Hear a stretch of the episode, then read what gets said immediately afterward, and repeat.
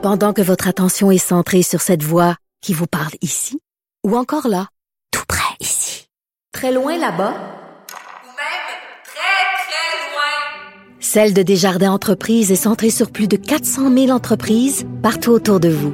Depuis plus de 120 ans, nos équipes dédiées accompagnent les entrepreneurs d'ici à chaque étape pour qu'ils puissent rester centrés sur ce qui compte, la croissance de leur entreprise.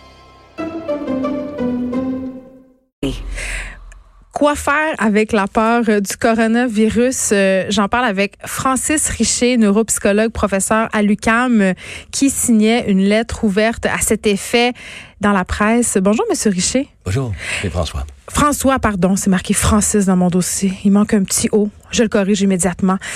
L'OMS a déclaré la pandémie et là, pandémie, ça fait pas. C'est rien pour nous aider avec notre, ce que je vais appeler psychose collective avec le coronavirus, Monsieur Richer, parce que moi, au début, j'ai un peu ri. Tu sais, dès que qu'on a entendu parler un peu de coronavirus, je me disais, bon, ça va être comme le H1N1, il se passera pas grand chose finalement. Moi, j'ai fait la file au stade olympique pour aller me faire vacciner. J'étais enceinte. Finalement, il y avait rien pour écrire à sa mère. Mais là, on le voit, l'anxiété est en train de nous gagner, puis pas à peu près. Oui, puis c'est tout à fait justifié. Euh, c'est justifié. Euh, absolument, euh, c'est justifié. C'est pas, euh, ça veut pas dire qu'il faut se laisser aller. oui, il y a des mesures à prendre pour l'épidémie d'anxiété autant que pour l'épidémie du virus. sauf que l'épidémie d'anxiété, elle voyage plus vite que l'épidémie du virus. donc il faut y voir. C'est un vrai travail sérieux, collectif. L'anxiété, c'est pas juste à gérer personnellement. Tout le monde parle de l'anxiété de, des enfants, etc., à gérer personnellement, mais c'est aussi à gérer collectivement quand ça devient justement un sujet collectif. L'anxiété collective, euh, elle est due entre autres aux médias, aux informations, au, au, niveau de conversation qui commence à augmenter dans tous les milieux de travail. Donc c'est c'est un vrai problème, oui. Mais en même temps, euh, Monsieur Richer, bon, on reproche beaucoup aux médias et je le comprends, là. Et moi, la première, je trouve qu'on fait une couverture parfois un peu sensationnaliste de ces sujets-là. Évidemment, la peur, ça génère du clic. Euh, par contre, notre rôle à nous, les médias, quand même, c'est d'informer la population. Et hier, on avait euh, bon cette déclaration par rapport au fait qu'il y a une personne atteinte du coronavirus qui a circulé dans le métro de Montréal. Ça a été diffusé euh, un peu partout. Et là, bien vite, on a vu des gens monter en barricade, aux barricades pour dire, ben écoutez, là, les médias font peur au monde, il faut que ça arrête. Mais où est-ce que ça commence l'information? Tu sais, la ligne, elle est quand même très, très mince. Là, on marche sur un véritable fil de fer en ce moment. Absolument. Euh, il y a sensationnalisme, puis sensationnalisme. Euh, la, la, peur fait vendre, euh, ça c'est très clair. Mais on aime ça mais, aussi, avoir peur. Puis, oui, c'est ça. C'est En plus, elle fait, fait pas vendre pour rien. La, la, clientèle en redemande. C'est-à-dire que les, les, sauf que l'information est nécessaire. la peur est un effet secondaire. Ce n'est pas le, le, mm. premier effet voulu. Donc, puis l'anxiété de l'épidémie a quelque chose de particulier. C'est pas pas comme l'éco-anxiété, même si on, a eu euh, une période comme ça euh, quand Greta Thunberg est venue, etc. Ah, je vous confirme qu'on est encore dans l'éco-anxiété. Oui, bien sûr. Mais euh, c'est sauf que l'anxiété de l'épidémie, elle est plus spectaculaire dans le sens qu'elle est plus comme une attaque terroriste. C'est-à-dire, elle est personnellement menaçante, euh, elle, mm. ça, se propage vite, ça se rapproche de nous, euh, c'est dans le métro, c'est invisible, c'est imprévisible. C'est incontrôlable. ça peut s'attraper en faisant presque rien dans notre journée tout à fait ordinaire à toucher à, une tasse de thé. Et euh, c'est dramatisant, donc la communauté en parle beaucoup, les événements et les mesures qui sont prises sont mm. dramatiques et c'est tant mieux parce qu'il faut agir fort tôt. Mais c'est aussi intrusif. Ça rend notre environnement potentiellement dangereux. Et c'est ce qui est pas le cas pour plusieurs autres types de stress. Donc c'est un stress particulier qu'on a, on a, on a dire qu'on l'a considéré comme spécial depuis euh, la nuit des temps. c'est ça. Euh, puis j'allais rebondir sur le fait que euh, vous expliquez un peu dans votre lettre que la peur qu'on a par rapport aux différentes épidémies, parce qu'on n'en est pas à notre première, elle est atavique. Oui, absolument. Pouvez-vous nous expliquer? Ben, D'abord, on a eu peur des... on était des, petits groupes, on a eu peur des, prédateurs, surtout la nuit, quand on n'avait pas beaucoup d'informations ou de, de, capacité de prédire, d'anticiper. Donc, juste la lumière éclairé par des feux notre environnement, ça nous a donné un peu d'informations d'avance pour se préparer. Euh, donc, avoir nos mécanismes de défense, nos outils de défense, nos armes pour se défendre, et, et donc s'organiser, euh, se faire des, des, des, des, ba- des barricades. Mais euh, tout ce qui est on est encore très peureux de tout ce qui s'annonce sans avertir.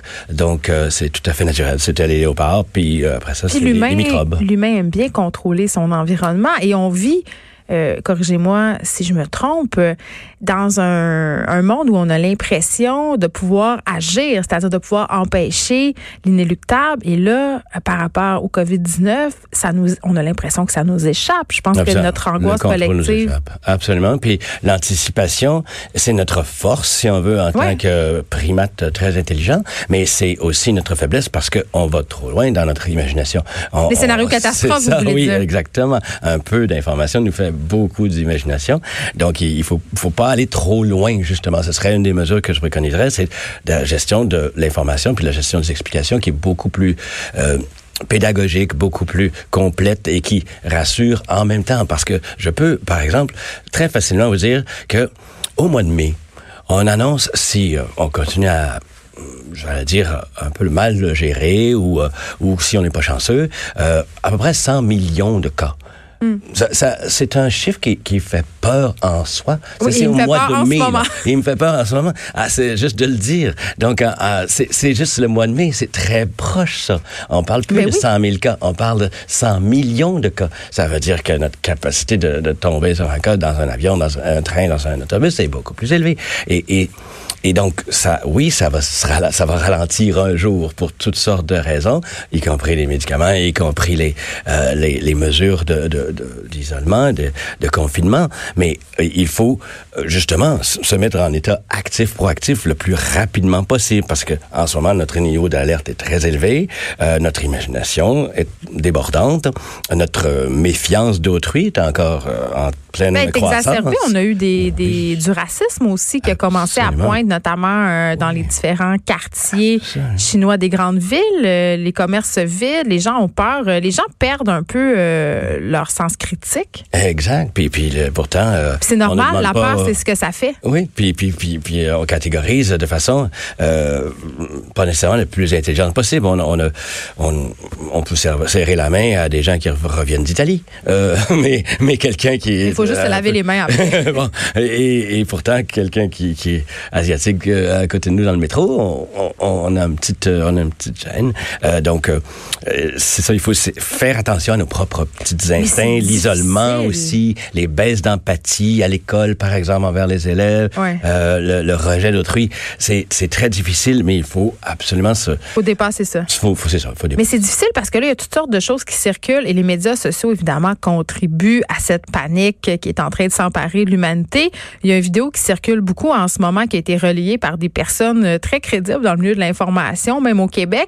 Euh, C'est une vidéo d'un d'un Italien qui en, fait fait appel au service d'urgence parce qu'il est en confinement avec sa famille dans sa maison et sa sœur est décédée du coronavirus serait, hein, parce que cette vi- vidéo-là, à ce stade-ci, n'est pas vérifiée, donc on ne sait pas si elle est authentique, mais ça circule beaucoup, beaucoup, et ça, ça contribue énormément à valider, si on veut, l'histoire qu'on est en train de se raconter. Absolument. Parce que les zones de confinement, euh, il va en avoir de plus en plus, puis elles vont être de On plus en un plus film de larges. zombies. Absolument. Et donc, euh, il y a des gens, par exemple, pas très loin de chez nous, dans la zone de New Rochelle, à, New York, dans l'État Oui, de où New il y a une York, où il y a centaine de cas en des- 3 km carrés. sur ça. Il y a une zone de confinement. Puis donc, il va en avoir de plus en plus. Il y a des États complets qui vont, qui vont commencer à être euh, confinés. Et le confinement, bon, à la maison surtout, ça, bon, ça, ça augmente un peu le- le- le- l'isolement puis les émotions négatives liées à la, à la détresse, à la panique. Dans ce cas, dans ce cas-là, si un membre de la famille est malade, il y a une détresse additionnelle, ce qui est du fait que qu'est-ce que je fais, à quel point j'interviens? Bon, là, dans ce cas-ci, euh, donner, euh, donner, donner le bouche à bouche à, à sa sœur qui est épileptique, euh, je, je le comprends. Il y a, il y a un risque d'attraper quelque Ouais. chose, mais c'est de la famille, il faut faire quelque chose. Il y a le fait aussi que la personne est un peu démunie, elle se sent euh, seule et euh, elle, un potentiel de perdre confiance en nos institutions sanitaires. C'est, euh, on Ben, voudrait déjà, que les met en gens question viennent plus euh, vite. la façon dont le système de santé gère les trucs. Et ce qui nous fait peur, c'est l'engorgement. Est-ce qu'on peut, en terminant, M. Richer, empêcher cette psychose collective-là dans laquelle on semble sombrer? Est-ce qu'il y a des façons un peu de l'éviter? Il y, a, une façon générale, je dirais que il faut que euh, dans chez les autorités euh, sanitaires, dans les gouvernements, euh, on pense euh, solidarité, qu'on pense proactivité. comme dans les catastrophes naturelles, il faut faire passer le message à la population que nous sommes tous dans le même bateau. Mm. Nous avons tous un rôle à jouer. Les inondations au Québec sont le meilleur exemple. On se serre les coudes. On comme on, on, contribue, il faut agir, il faut faire des listes de choses à faire, mm. de choses à, oui, à, pour se protéger, mais aussi pour euh, travailler ensemble. Et peut-être se rappeler aussi, M. Richer, qu'il y a des menaces qui vont faire beaucoup plus de morts que le COVID-19. Je pense entre autres au réchauffement climatique. Absolument. Merci beaucoup, François Richer, neuropsychologue, professeur à l'UCAM. Merci. De 13 à 15, les effrontés. Cube Radio.